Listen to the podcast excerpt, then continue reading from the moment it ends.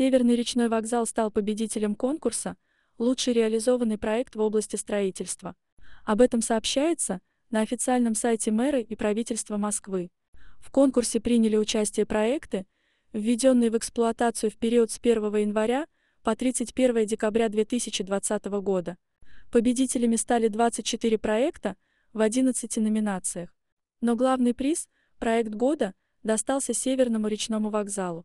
В ходе преобразования специалисты отреставрировали здесь более 500 элементов освещения, 24 панно, шпили звезду. Набережная и парк были благоустроены. Определить, какие проекты по праву можно считать лучшими, предстояло экспертам и горожанам. Здесь были жилые комплексы, школы, стадионы, общественные центры и другие проекты. Выбрать победителя можно было на сайте конкурса, на выставке проектов на ВДНХ и на портале «Активный гражданин».